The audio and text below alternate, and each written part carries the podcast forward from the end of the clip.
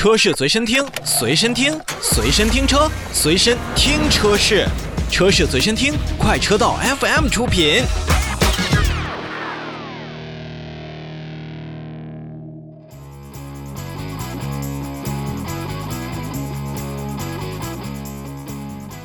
车闻天下，让我们首先看召回。特斯拉在六月初的时候，也是在海外发布了两个召回信息，一个是召回涉及五千五百三十辆车型，包括二零一八年度款式至二零二零年度款式的 Model 三。以及二零一九至二零二一年度款式的 Model Y，原因呢是将前座的安全带固定在 B 柱的紧固件呢可能没有正确的安装。另外一则召回呢是涉及到了二零一九年度款式到二零二一年度款式的两千一百六十六辆的 Model Y 汽车。那原因呢是用于固定左右第二排安全带的牵引器的紧固件也可能没有正确的连接。那特斯拉呢也是向美国的高速公路安全交通管理局表示，不清楚是否有事故涉及到了这些召回问题。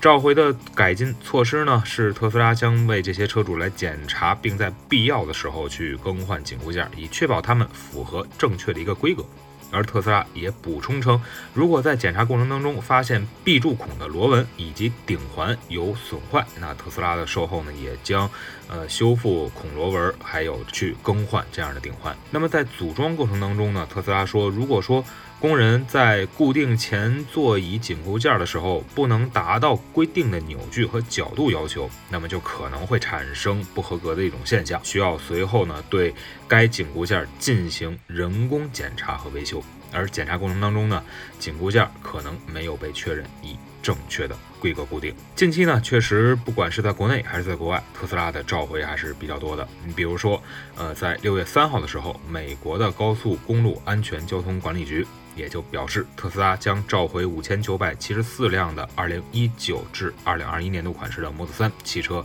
以及二零二零至二零二一年度款式的 Model Y。原因呢，就是制动卡钳的螺栓可能松动，可能会导致轮胎漏气。所以咱们一直在说特斯拉，它是一个科技产品也好，或者说是一个现在跑在前沿的汽车产品也罢，它在很多的科技化、智能化的方面，确实让我们的消费者朋友。带来了很多的便利性，